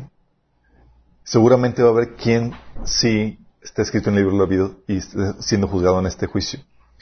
Entonces, terminado el juicio, chicos, ¿qué sucede? Jesús entrega el reino al Padre, poniéndole que es en orden. Dice 1 Corintios 15, del 24 al 28. Entonces vendrá el fin, cuando Él entregue el reino al Dios el Padre, luego de destruir todo dominio, autoridad y poder, porque es necesario que Cristo reine hasta poner a todos sus enemigos debajo de sus pies. El último enemigo que será destruido es la muerte, pues Dios ha sometido todo a su dominio. Al decir que todo ha quedado sometido a su dominio, es claro que no se incluye a Dios mismo, quien todo lo sometió a Cristo. Y cuando todo le sea sometido, entonces el Hijo mismo se someterá a aquel que le sometió todo, para que Dios sea todo en todos. ¿Qué es lo que sucede? Dios, Jesús pone en orden toda la creación de Dios. Y ahora sí dice, Padre, ahora sí puedes venir. Sí. ¿Qué sucede? Los primeros cielos y la tierra son destruidos por fuego. De Pedro 3, del 10 al 13 dice, en aquel día los cielos desaparecerán en un estruendo espantoso. Los elementos serán destruidos por el fuego y la tierra, con todo lo que hay en ella, será quemada. Y que ya que todo será destruido de esa manera, ¿no, deberíamos, ¿no deberían vivir ustedes como Dios manda, siguiendo una conducta intachable y esperando ansiosamente la venida del día de Dios? Ese día los cielos serán destruidos por el fuego y los elementos se derretirán con el calor de las llamas. Pero según su promesa, esperamos un cielo nuevo y una tierra nueva en la que habite la justicia. Entonces, después de ese juicio se destruye todo y llega el Señor, el Dios el Padre con destrucción y llega con la nueva tierra y la nueva Jerusalén. Será una nueva tierra y un nuevo cielo, chicos.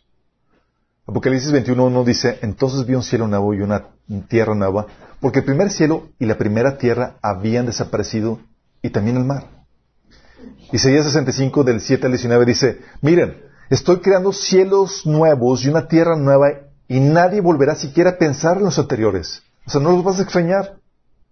Entonces, o decir, ah, ¿te acuerdas cuando iba a las playas de Cancún? No, hombre, que te, se olvida, chicos. Sí. Dice, alégrense, regocíjense para siempre en mi creación y miren, yo crearé una Jerusalén que será un lugar de felicidad y su pueblo será una fuente de alegría. Me gozaré por Jerusalén y me deleitaré en mi pueblo y el sonido de, de los llantos y los lamentos jamás se oirá en ella. Dice Apocalipsis 21, 5. Y el que estaba sentado en el trono dijo, miren, hago nuevas todas las cosas. Entonces me dijo, escribe esto, porque, porque lo que te digo es verdadero y digno de confianza. Isaías 66, 2 dice, tan cierto como mis cielos nuevos y mi tierra nueva permanecerán, así también ustedes serán mi pueblo para siempre, con un nombre que nunca desaparecerá, dice el Señor.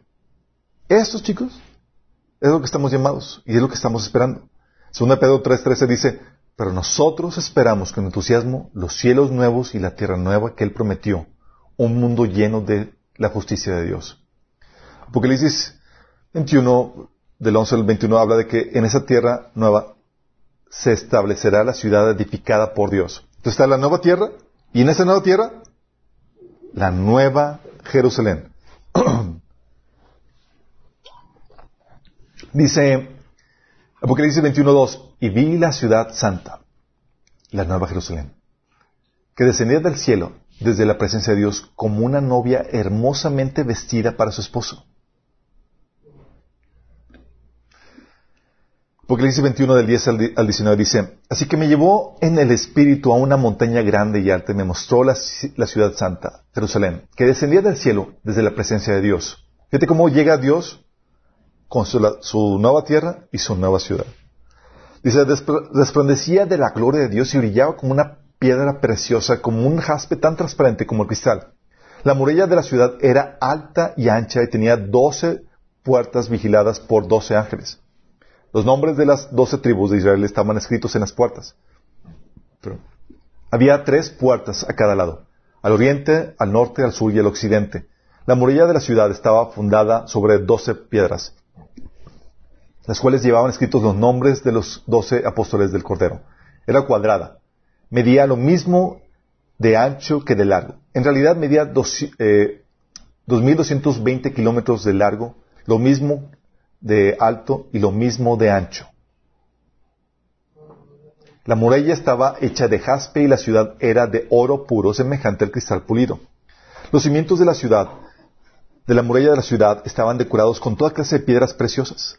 Las doce puertas estaban hechas de perlas, cada puerta hecha de una sola perla, y la calle principal era de oro puro, tan cristalino como el vidrio. ¿Qué tan, ¿Cómo se imaginan que es la, ciudad, chicos? La ciudad es así como este cuadrado, chicos. México cabría, si lo metieras a México en un cuadrado, haz de cuenta que es esa dimensión. Sí. Esa es la dimensión de la Nueva Jerusalén. ¿Te imaginas? O sea, ¿te imaginas? Oye, voy a... Es una ciudad. Pues, ¿qué, dimensión estamos hablando? Pues enorme, chicos. ¿Sí? O sea, recorrerla de un lugar a otro en carro te tomaría dos días, mínimo. ¿Y si está bueno el carro? ¿Sí te vas imaginando? Oye, pues, pues ¿qué tiene sentido? ¿A dónde vas a meter a tantos millones de redimidos? sí. Bueno, es la ciudad en la nueva tierra. La ciudad no ocupa toda la tierra. Esa es solamente la capital es una ciudad. Va a estar, va a estar muy bien, ¿no? Bueno, ahí Dios el Padre, ah bueno, déjame explicarte. Dice, oye, ¿cómo vamos a ver? Ahí puse un ejemplo de, la población actual del mundo, chicos. Si la población viviera tan eh, tan pegadita como vive la gente de París, cabría en ese recuadro moradito que aparece ahí. Toda la población actual. Si viviera así tan, pegada como vive la gente de París. Si viviera como la gente de San Francisco, un poquito más de, Texas. Toda la población actual del mundo. Si viviera tan condensada como la gente de Nueva York, toda la gente del mundo que habría en Texas.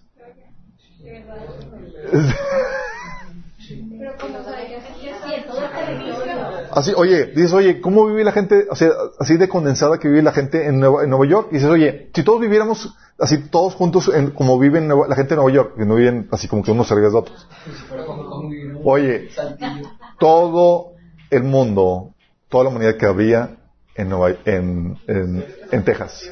Oye, como vive, tan, condensada como vive en, en Londres, un poquito más de Texas, ¿sí? Singapur, como vive la gente en Singapur. Oye, sí. Oye, como vive la gente en Houston, ya es que es más amplia la gente en Houston. Bueno, la mitad de Estados Unidos. Pero te imaginas, dices, oye, ¿cómo va a caber toda la gente? Ahorita toda la gente cabe, eh, todo el mundo cabe en una parte de Texas, chicos. Sí. No, no de pie, viviendo en departamentos y demás, así como viven. ¿Sí? ¿Te imaginas? Y aparte, es una ciudad cuadrada, chicos, la Nueva Jerusalén. O sea, va a haber niveles. Y, lo mismo de ancho que de alto, imagínate.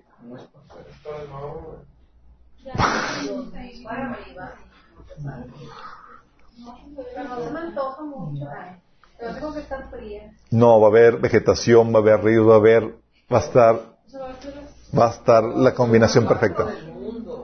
Va a ser solamente una parte del mundo, exactamente. Sí, va a ser algo glorioso. Ah, bueno, ahí Dios el Padre habitará con los hombres, con la humanidad, chicos. Sí. Y con esto se cumple la festividad de los tabernáculos y se consuma el plan de Dios. Dice Apocalipsis ¿te acuerdas que cada celebración judía tiene un cumplimiento profético? Dice, ¿cuál es el cumplimiento profético de cada celebración? Te da pistas de cada celebración. Sí. Dice, oye, el día de expiación, ¿cuándo es cuando Jesús regresa en la segunda venida y le quita a Israel sus pecados? Porque, clamaron al Señor. La misma Biblia te dice que vendrá el, Redentor de Sion y le quitará a Israel sus pecados. Sí. Es el día de expiación. Oye, ¿cuándo se cumple la, la, fiesta de los tabernáculos. La misma Biblia te dice, Apocalipsis 21 del 13 4, dice, oí una gran voz del cielo que decía, he aquí el tabernáculo de Dios con los hombres. He aquí el tabernáculo de Dios con los hombres, y Él morará con ellos, y ellos serán su pueblo, y Dios mismo estará con ellos como su Dios. Enjuagará toda lágrima de los ojos de ellos, y no habrá muerte, ni habrá más llanto, ni clamor, ni dolor, porque las primeras cosas pasaron. Porque dice 22.3 dice, ya no habrá maldición. El trono de Dios y del Cordero estarán en la ciudad, sus siervos lo adorarán, lo verán cara a cara, y llevarán su nombre en la frente. Apocalipsis 21.5 dice, también dijo, todo terminado. Soy el alfa y el omega, el principio y el fin. Ese aquí no se cumple todo el plan de Dios, chicos. O sea, todo el, desbratuje, eh, todo el caos que ocasionamos con la caída, donde Dios lo sacamos de, la creación, todo esto para volver a traer a Dios en toda su manifestación de vuelta a la creación a vivir con el hombre. ¿Qué crees? Aquí en esta ciudad, chicos, los ángeles, los ángeles también van a morar con los hombres. Ándale. Nosotros vamos a, vamos a ser seres angelicalizados, chicos. Glorificados. Hijos de Dios. Pero también van a vivir los ángeles. O vas a ver, vas a conocer a Gabriel ahí, toda la cosa. Sí. Apocalipsis 21, 10, 21, 12 dice, tenía, tenía una muralla grande, alta y doce puertas custodiadas por personas. No, por doce ángeles, en los cuales estaban escritos los nombres de los tribus de Israel. Aquí los seres humanos habitan con los seres angelicales, chicos. Apocalipsis 2.22 dice, os habéis acercado al monte de Sión, a la ciudad del Dios vivo, Jerusalén, la ciudad, la, Jerusalén la celestial, a la compañía de muchos millares de ángeles. Dice Efesios 1.10, este es el plan de Dios, chicos. Ahora Dios nos ha dado a conocer su misterioso plan acerca de Cristo un plan ideado para cumplir el buen propósito de Dios. Y el plan es el siguiente. Escucha. A su debido tiempo, Dios reunirá todas las cosas y las pondrá bajo autoridad de Cristo, todas las cosas que están en el cielo y también las que están en la tierra. O sea, el cielo y la tierra unidos aquí en la nueva Jerusalén, chicos, bajo la autoridad de Dios y del Cordero. ¿Estás consciente? Efesios 1 del 21 al 23, 23 dice, ahora Cristo está muy por encima de todo. ¿Quién está por encima de todo? Cristo. Sean gobernantes o autoridades o poderes o dominios o cualquier otra cosa, no solo de este mundo, sino también en el mundo que vendrá. ¿Quién está, va a estar por encima de los ángeles y de todo? Cristo juntamente con la iglesia. ¿Estás consciente? Dice, Dios ha puesto todo bajo la autoridad de Cristo, a quien hizo cabeza de todas las cosas para beneficio de la iglesia. Y la iglesia es el cuerpo de Cristo, Él la completa y la llena, y también es quien da plenitud a todas las cosas en todas partes con su presencia. Dios mismo, chicos, nos consolará ahí, no habrá más muerte, dolor ni lamento. Porque le dice 21.4, dice, Él enjuagará toda lágrima de los ojos. ¿Va a haber llanto? Sí, pero Dios te va a consolar. ¿Por qué crees que va a haber llanto? ¿Por qué llorarías ahí? Por todas las oportunidades perdidas, chicos. O sea, vamos a recordar el pasado. No lo vamos a llorar. no, no vamos a tener amnesia. Pero es, oye, tal fulanito no vino. O no le compartí a tal persona. O no hice esto que Dios me puso y perdí esta gloria. Ya no me nerviosa. sí. Dice, Él enjuagará, ahí Señor nos va a enjuagar toda lágrima a los ojos. Dice, ya no habrá muerte, ni llanto, ni lamento, ni dolor, porque las primeras cosas han dejado de existir. Todo el inicio sí iba brillante, pero el Señor nos va a jugar las lágrimas, chicos. En lo que nos ocupamos por haber nuestra cruda idea de que, chin, todo lo que partimos. Se pudo haber hecho. ¿Se acuerdan el video de la lista de Schlinder? El video de Schlinder al final que, que estaba él, que estaba abrumado porque se cuenta toda la gente que había salvado, pero se cuenta que pudo haber salvado más gente.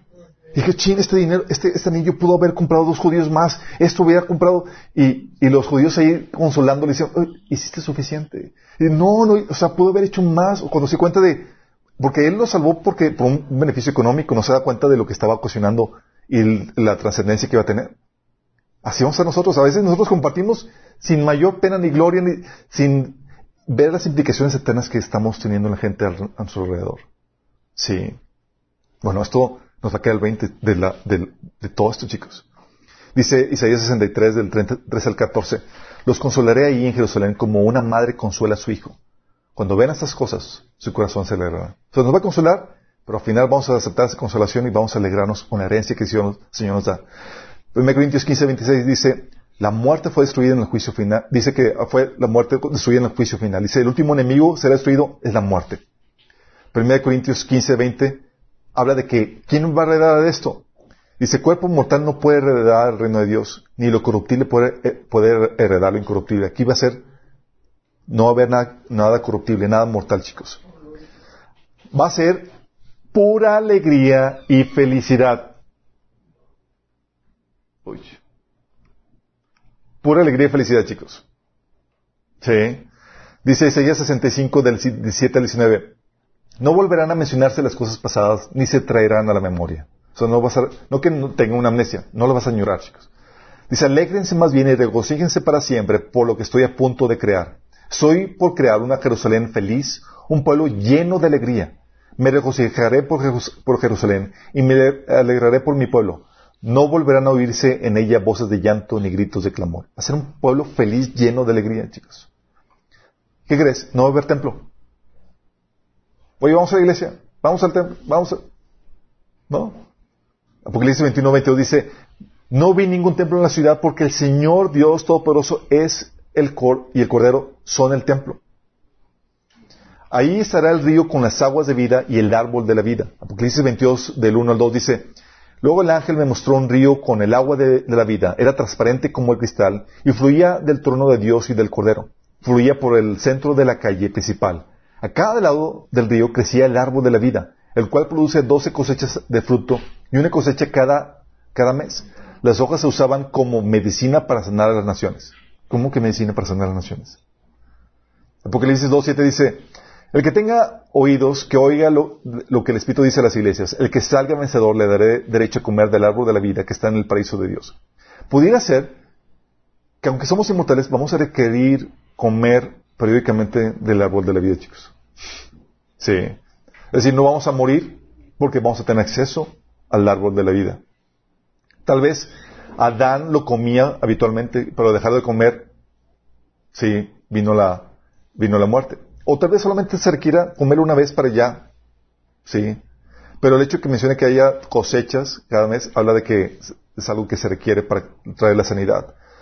Entonces, o será tal vez para la sanidad de los sobrevivientes del milenio.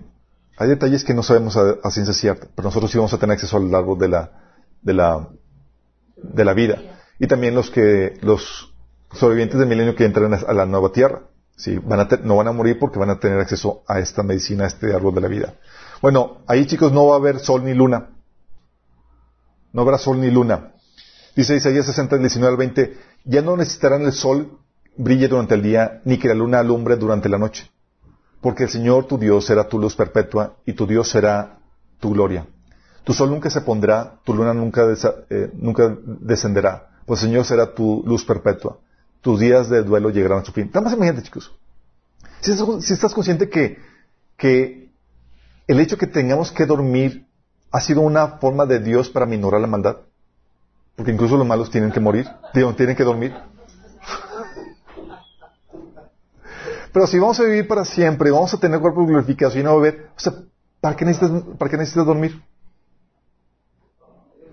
O sea, vas a querer comerte la vida, vas a querer disfrutar todo lo que está para ti. Sí, va a ser un manjar. O sea, imagínate lo que, todo lo que vas a poder hacer. O sea, hay muchos que tienen, son músicos frustrados que van a poder aquí crear su, su música, artistas frustrados. Hay unos que tienen, oye, su negocio. va a haber cultura, chicos. Sí. Sí. Dice, entonces la ciudad, dice porque dice 21, 23, la ciudad no, no tiene necesidad de sol ni de luna porque la gloria de Dios ilumina la ciudad y el cordero su luz.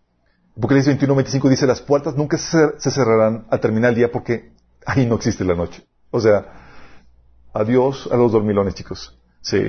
Apocalipsis 22, 5 dice, ahí no existirá la noche, no habrá necesidad de la, de la lámpara, de la luz de lámparas ni del sol porque el Señor Dios brillará sobre ellos. Y solo los vencedores, los justos, podrán entrar aquí, chicos. Apocalipsis 21, 7. Los que salgan vencedores heredarán todas esas bendiciones y yo seré su Dios y ellos serán mis hijos. Apocalipsis 60, digo, 60, 21. Todo tu pueblo será justo, pues serán para siempre su tierra, pues yo plantaré ahí mis con mis propias manos con el fin de darme gloria a mí mismo. Apocalipsis 21, 27. No se permitirá la entrada a ninguna cosa mala, ni tampoco a nadie que practique la idolatría y el engaño. Solo podrán entrar los que tengan su nombre escrito en el libro de la vida del Cordero. ¿Te acuerdas cuando llegaron los discípulos contentos porque habían liberado demonios? Y ellos, mm, te alegras por nada, mi chavo. Alégrate porque tu nombre está escrito en el libro. ¿Y, qué tiene que ver eso? O sea, ya porque tengo un registro. No, no, no. Porque significa que heredas todo esto. Sí. Dice Apocalipsis 22, 14, venid todos los que, los, todos los que lavan sus ropas y a ellos se les permite entrar a ellos se les permitirá entrar por las puertas de la ciudad y comer del fruto del árbol de la vida. Apocalipsis 22 y 17. Todos los que tengan sed, vengan. Todo el que quiera, beba gratuitamente del agua de la vida. Y esto incluye, chicos, no solamente a la iglesia, que por fe se le da derecho a ser hijos de Dios, sino también a los santos de todas las dispensaciones. No sé si sepas, pero Abraham, ¿sabes qué esperaba? Esto. O sea, ¿qué otras cosas no sabía Abraham? O sea, no nos platicaron todo el chisme, chicos. Tú lees el Antiguo Testamento y dices, o sea, Abraham dice en el Nuevo Testamento que vio el día de Jesús. Y no nos contaron ese chisme, chicos. No, sino hasta que vino Jesús que nos, nos, dedicó eso. Y no es hasta el Nuevo Testamento que sabemos que Abraham también esperaba la Nueva Jerusalén. ¿Sí? Dice Hebreos 11, del 9 al 16, dice, por la fe Abraham se radicó como extranjero en la tierra prometida y habitó en tiendas de campaña con Isaac y Jacob y herederos también de la misma promesa, porque esperaban la ciudad de cimientos sólidos de las cual Dios es arquitecto y constructor. ¿Qué esperaba Abraham? Esto. Todos ellos vivieron por la fe y murieron sin haber recibido las cosas prometidas.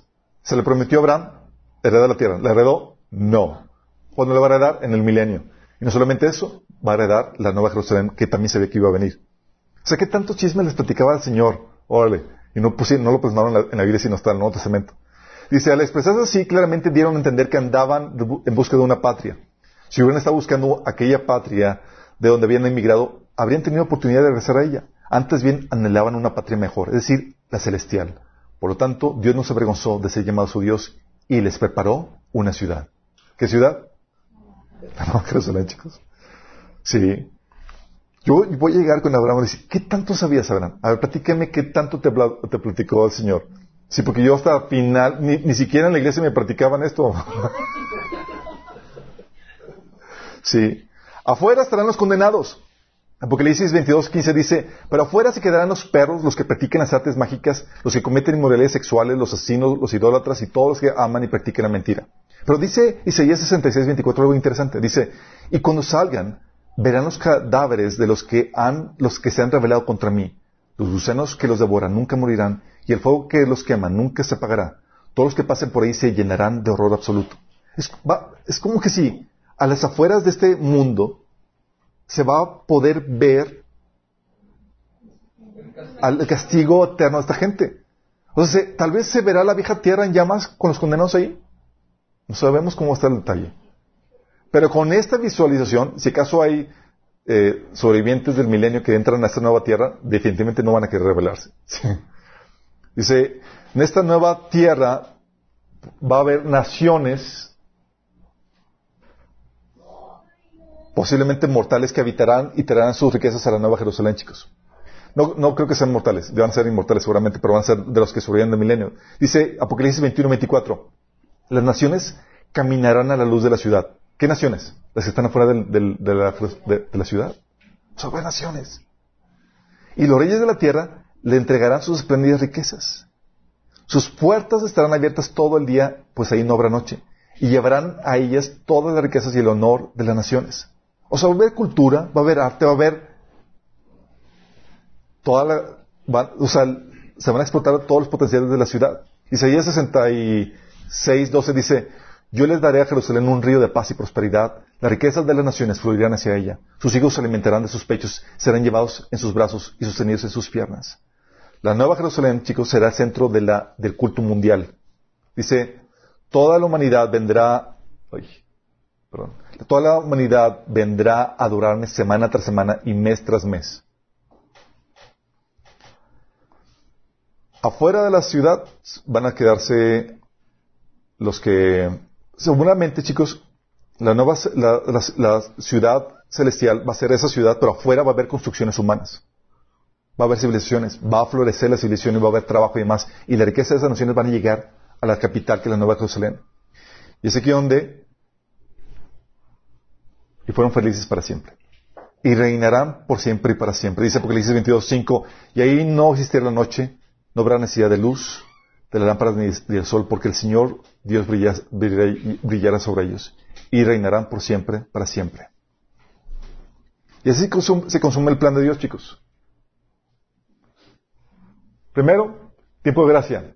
El reino se ha acercado. Lo que predicamos. El día del Señor es la conquista del reino de Dios. El reino milenial, la manifestación de ese reino. Y la Nueva Jerusalén, la consumación. Obviamente hay cabos sueltos, sí, que uno solamente puede especular de qué podría ser. Sabemos, por ejemplo, que los santos resucitados evitarán la Nueva Jerusalén, pero ¿quién poblará el resto del, del mundo a las afueras de la ciudad celestial?